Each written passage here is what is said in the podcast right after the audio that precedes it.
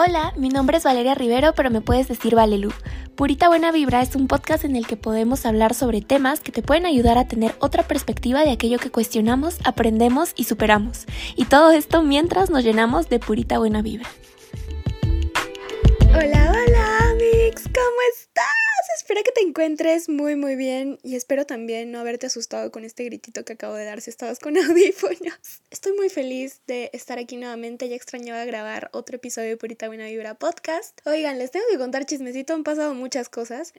Me fui de viaje, creo que el episodio anterior sí les comenté porque como les dije lo dejé pregrabado. Y me fui de viaje dos semanitas, estuvo increíble, conocí Cartagena, también me gustó muchísimo, de verdad. Viajar es una de las cosas que más me gusta hacer en la vida como lo dije en un reel, trabajo para viajar y todos los ahorritos que tengo ahí se van en los viajes. Eh, también les cuento que ya subí un blog en YouTube sobre el viaje, entonces estoy muy emocionada porque ha quedado también muy bonito, está súper divertido. Ahí también les cuento un chismecito sobre mi primera vez con resaca. Eso, Mix, eso como una pequeña actualización. Eh, quería hablarles sobre un tema que, de hecho, yo antes de viajar eh, yo les grabé dos episodios, o sea, el que escucharon pasado, el de Deja de dosificar tu amor, y también les grabé otro. Y como no lo terminé de editar porque ya estaba contra el tiempo, me lo pasé por WeTransfer para poder editarlo mientras estaba en el viaje. Me iba a prestar una compu y me iban a ayudar a editar. Entonces, cuando yo ya tengo la intención de editarlo en el viaje, voy a descargar el link de WeTransfer, o sea, voy a hacerle clic y todo, y me doy cuenta que ya se había vencido los siete días que tienes para poder descargar el archivo, porque hasta ya había instalado el programa en la otra computadora, todo, entonces fue un chongazo, así que dije, bueno, ya, por algo es, eh, bueno, aquí estoy volviéndoles a hablar sobre el mismo tema, y también estaba medio enfermita, ¿no? Estaba con la voz ahí media ronquita, entonces ahorita que ya estoy mucho mejor, eh, ya dije, le voy a volver a grabar, además que ya tengo varias cositas que me gustaría compartirles. Tengo que hablarles sobre este tema, también lo toqué en una sesión de terapia, entonces yo le decía que me estaba sintiendo un poco rara porque sentía que no estaba dando lo mejor de mí. ¿Saben? Es esa sensación de que tú sabes que puedes dar más de ti, pero aún así no lo estás haciendo. O sea, sientes que estás dando tu 60, 70%, pero que sabes que hay un 100% al que todavía no llegas. Yo sé que puede sonar muy mal, o sea, como que te estás exigiendo demasiado, pero pues sí, es lo que me ha estado pasando y probablemente sí sea que me estoy exigiendo demasiado, pero también ahí en terapia tratamos de verlo desde un punto muy objetivo, como que yo salirme de la escena y verme a mí en mi día a día y viendo si es que realmente estoy siendo muy dura conmigo misma o si es que de verdad sí puedo dar más. Y al verlo desde ese punto objetivo, que es algo que también te aconsejo hacer, cada cierto tiempo autoevaluarnos desde un punto de vista objetivo, fuera de nosotros, ahí fue cuando yo me di cuenta que, pues sí, efectivamente he sido víctima de un amor propio exagerado.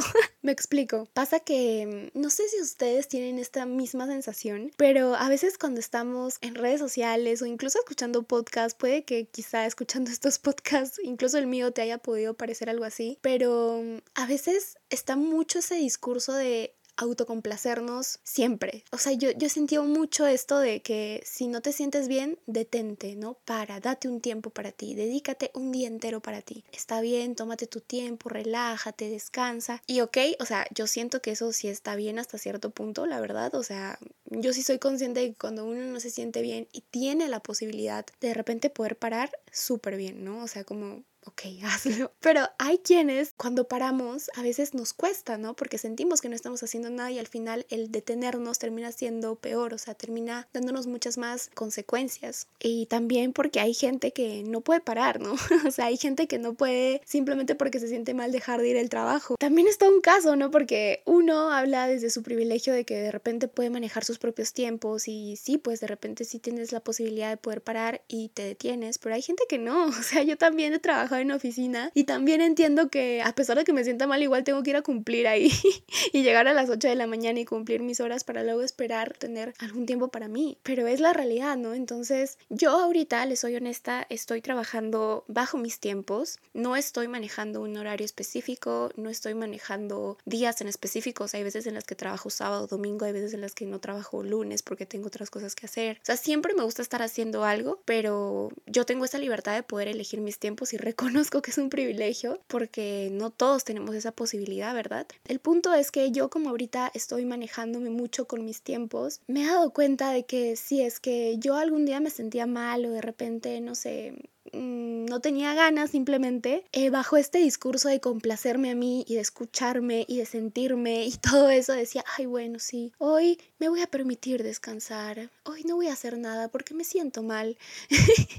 y no hacía nada, ¿me entienden? Y no es una razón justificable para mí porque, a ver, no estaba con fiebre, no me sentía verdaderamente mal como para estar tirada en la cama todo el día y que eso justifique el no hacer nada.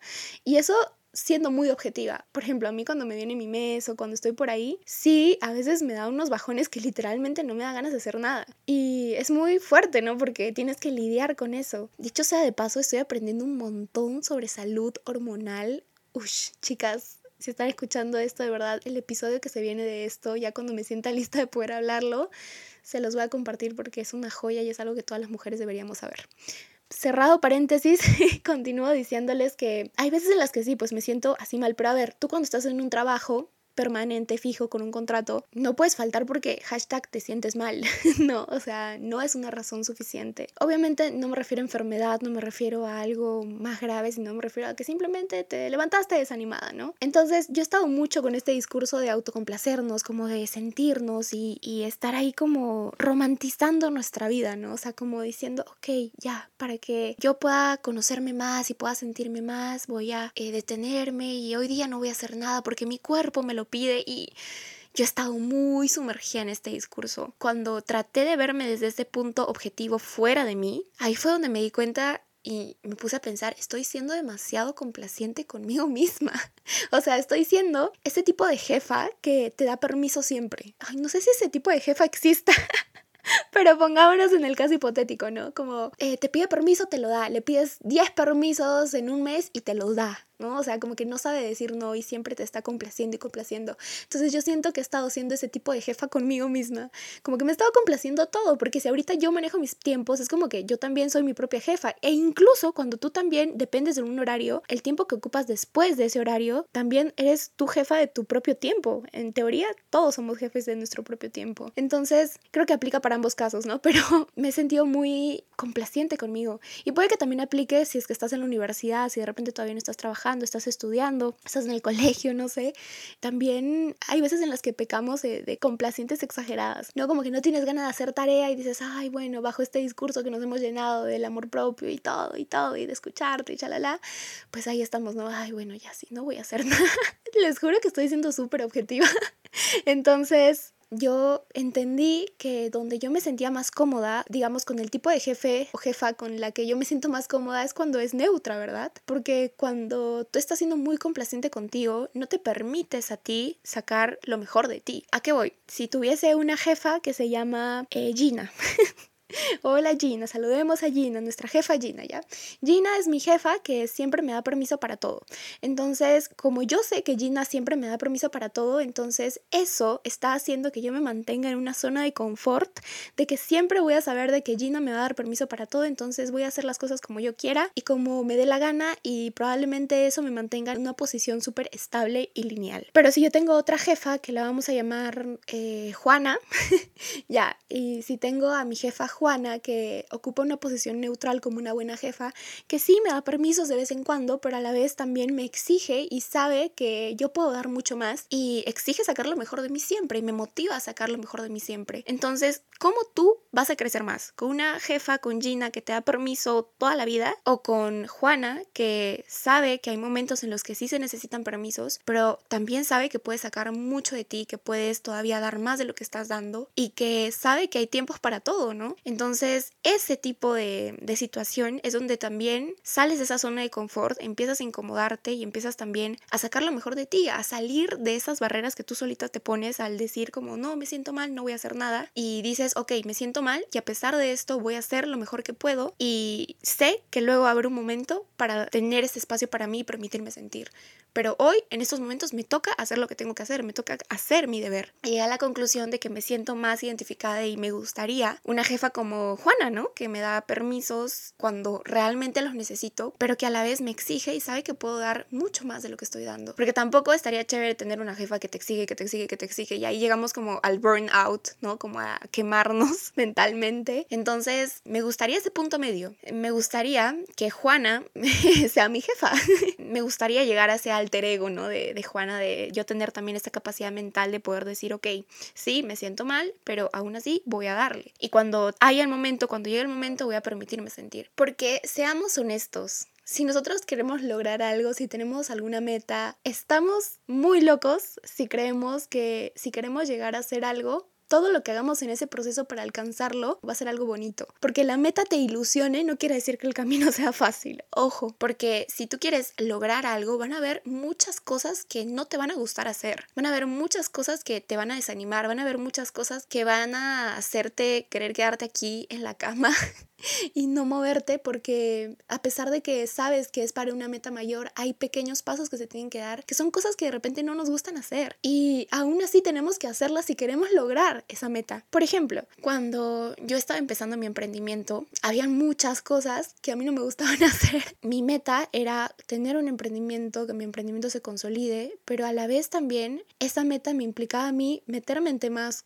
administrativos, meterme en temas de producto, o sea, como barnizar yo las propias libretas y hacer un montón de cosas que obviamente quizá no me encantaban al 100%, pero que eran parte del proceso. Entonces, yo cuando me di cuenta que, por ejemplo, barnizar no es de mis cosas favoritas en el mundo, entendí que hay gente que lo puede hacer mucho mejor que yo y que sí le puede gustar y lo delegué, ¿no? Entonces, ya te das cuenta que que pues sí, a veces tenemos que hacer cosas difíciles en un inicio o para lograr esa meta y ya más adelante podemos encontrar soluciones para que podamos llegar a un equilibrio, ¿no? Entonces, a veces cuando nos llenamos de este discurso de compasión, de permitirnos todo, nos alejamos de ese pensamiento de que a veces sí tenemos que hacer cosas que no nos gustan. Y lamentablemente es así, o sea, quizá no tan lamentable, ¿ah? porque de eso se aprende muchísimo. Yo cuando estaba en este dilema de, de, no saber qué hacer, de no saber qué quiero con mi vida, que todavía me quedan estragos de eso, eh, la verdad o sea, yo cuando lo consultaba con gente que ya estaba logrando lo que,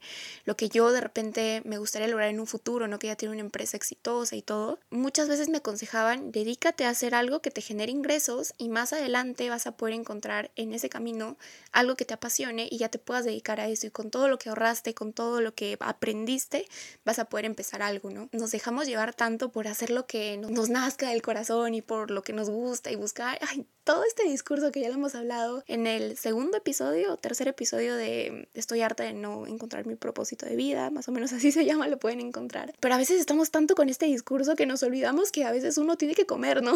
y que a veces una tiene sus caprichos y necesita financiarlos, ¿no? O sea, si yo quiero viajar, no voy a esperar que el dinero llegue a mí, sino también tengo que trabajar y a veces ese trabajar implica hacer cosas para poder tener esos resultados, esas metas, ¿no? Entonces, desde un punto objetivo, la verdad es así. Obviamente sería ideal vivir de nuestras pasiones, pero en un inicio a veces no es así. Entonces, con todo este discurso de haz lo que te apasione, igual no sé complaciente contigo y así, este, la verdad, siendo objetivos, pues hay muchas cosas que tienen que pasar antes de que podemos llegar a ese punto, ¿no? Hay mucho esfuerzo que tenemos que hacer, también muchas cosas que vamos a hacer que no nos van a gustar, pero que sabemos que a largo plazo va a tener frutos, ¿no? O sea, a ver, sea en la posición en la que te encuentres, es muy importante tener metas, tener sueños o aunque sea permitirte soñar. A raíz de esos sueños vas a tú poder encontrar pequeñas acciones que te ayuden a poder estar más cerca y a veces esas acciones no te van a gustar. Y no porque no te vayan a gustar, vas a decir, ay no, no voy a hacer lo que no me gusta, como no me gusta, mejor no lo hago y sigo a mi corazón y mi no, hay cosas que tienes que hacer que a veces no te van a gustar. Y es la verdad, en esas cosas que no te van a gustar vas a encontrar algo que te guste a veces. O de repente siga haciendo algo que no te guste, pero vas a ver que en algún punto eso te va a servir. Por ejemplo, a mí no me gusta nada la contabilidad o llevar ese registro y así, pero lo tuve que aprender. Y si en algún punto yo decido contratar a algún contador o de repente me piden algún balance de algo para poder participar en algún concurso, no sé, yo voy a saber cómo hacerlo. Y de repente cuando contrate un contador y de repente no sea muy buena onda y me quiera meter floro, yo voy a saber la verdad porque yo aprendí primero y voy a saber refutar refutarle lo que tenga que refutar, porque ya aprendí y ese conocimiento nadie me lo quita. Siempre vamos a aprender algo, es la verdad, pero a veces aprendemos haciendo cosas que no nos gustan. Todos estos días estuve pensando mucho en eso porque realmente quiero convertirme en una persona que sabe controlarse, ¿no? O sea, sabe cuándo tiene que parar y sabe también cuándo tiene que dar su 100%. Y ese es como mi alter ego, a esa persona quiero llegar. Y me hace mucho sentido imaginarme a, a, esta jefa Juana, como les dije, imaginarme como si fuese yo, pero así vestida como girl boss, ¿no? Así como mujer empoderada y que me está diciendo, chica, párate de la cama, ponte a hacer, ya sé que no te sientes bien hoy, pero vamos, ánimo, actúa y quizá en el transcurso, en esa acción vas a poder encontrar nuevamente esas ganas de, de hacer que este día sea un buen día, ¿no? Entonces, imaginarme como ese alter ego está muy genial para, para poder motivarme, ¿no? Y para tratar de ver mi situación, mi día a día desde un punto más objetivo. Eso, amigos, eso es lo que les quería compartir el día de hoy. Ya como conclusión, solo quería decirles que no es porque tenga algo en contra de ese tipo de contenido, porque de hecho es un contenido que a mí me gusta consumir, que me motiva y que a mí también me gusta a veces hacer, ¿no? Como que hablarle sobre estas cosas. Pero el problema yo considero que no es el contenido, o sea, no es como eso que consumimos en redes sociales, en nuestro día a día y así, sino es como nosotros lo procesamos. ¿Qué tanta capacidad tenemos nosotros de cuestionar eso que llega a nosotros? Porque fácil es ver, ver, ver, consumir, consumir, consumir y digerirlo como tal. Es como que tragas, ¿no? Ni siquiera lo masticas, solo lo tragas. Pero a veces nosotros vemos ese contenido, necesitamos masticarlo para recién interiorizarlo. Entonces, yo como les dije, ese contenido yo lo veo, me gusta ese contenido, me motiva, pero a veces yo lo proceso de forma equivocada, como este caso que me estaba complaciendo en todo momento y estaba siendo muy permisiva conmigo, porque me faltaba procesarlo, me faltaba masticarlo y ahora que lo mastico ya entiendo que lo tengo que ver desde un punto más objetivo, ¿no? Ese es un consejo que les doy a ustedes, espero que les sirva muchísimo. Em, no sé cómo se va a llamar este episodio, pero ya lo volveré a escuchar. Ay, este es un buen dato, yo escucho los episodios. Yo le comenté eso a mi psicólogo, le digo, yo escucho los podcasts, escucho mis propios podcasts y me dijo, ah, es el ego, es el ego. Y yo, ay, sí, pero la verdad no sé, me gusta mucho escucharme a mí porque a veces regreso a los primeros episodios, como que a veces se me va, ¿no? O sea, me gusta refrescar. Eh, regreso a esos episodios y me sirven, les juro que me sirven. Entonces, me gusta, me gusta mucho. Y miren, ¿quién va a ser tu fan número uno si no lo eres tú primero? O sea, yo me la banco. O sea, yo me doy auto-like en mis publicaciones. Me doy auto-like en mis videos de YouTube. La verdad, yo estoy muy orgullosa de lo que les estoy compartiendo. Estoy muy orgullosa del podcast. O sea, a mí me sorprende cuando regreso a episodios y digo, miércoles, qué buena reflexión. o sea, estoy muy orgullosa de lo que les estoy compartiendo y creo que ese es el punto. El punto siempre es dar lo mejor que podamos dar al mundo. Y cuando tú das lo mejor de ti, es inevitable sentirte orgulloso es inevitable, la verdad.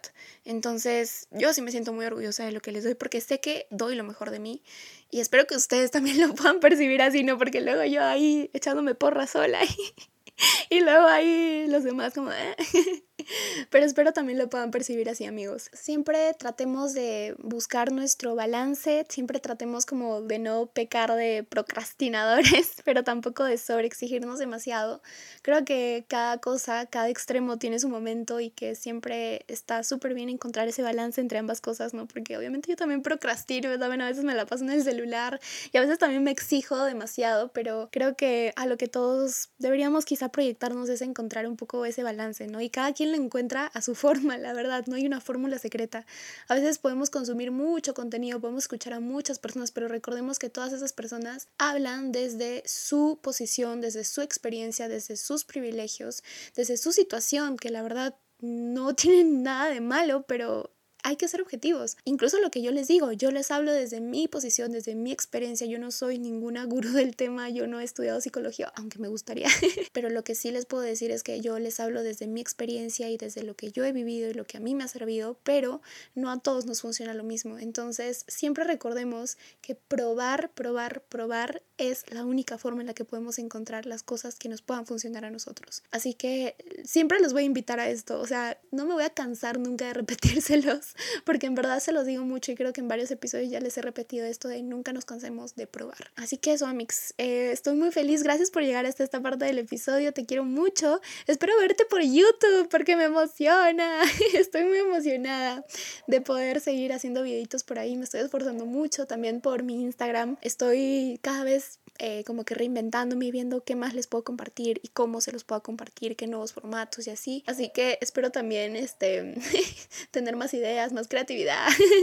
así que con su apoyo estoy segura que, que eso va a llegar más rápido, esas ideas y todo va a llegar más rápido. Igual me haría muy felices que comparten alguna historia de Instagram, de repente por ahí etiquetándome si es que han escuchado este episodio, si les gustó, algún mensajito, o sea, con que me comenten algún mensajito, algo, yo soy feliz porque me hace feliz también saber que, que podemos conversar, que podemos eh, como intercambiar pensamientos y de repente que me puedan comentar qué tal les parece, qué otros temas les gustaría. Em, no sé, simplemente me hace, me hace muy feliz em, saber que, que los tengo ustedes. Ay, hermana, ya me emocioné, perdón, ya me voy.